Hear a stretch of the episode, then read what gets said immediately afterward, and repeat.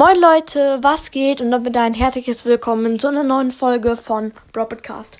Heute gibt es mal einen Mini-Meme. Let's go. Also, da sieht man oben links einen El Primo, der heult, wie wenn er verliert. Und der heult nur, weil neben ihm eine Brawlbox ist.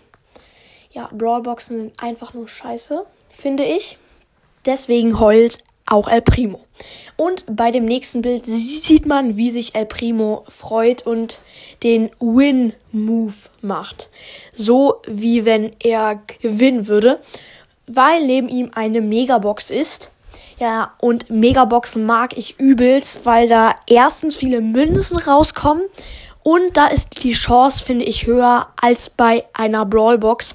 Brawlboxen hasse ich wirklich, weil dann mache ich so eine Quest und habe die Quest geschafft und sehe, oh, eine neue Stufe im Brawl Pass freigeschaltet und sehe eine Brawl Box und dann weiß ich schon, ja, höchstens ein Gadget oder eine Star Power, nur das ist schon mega selten.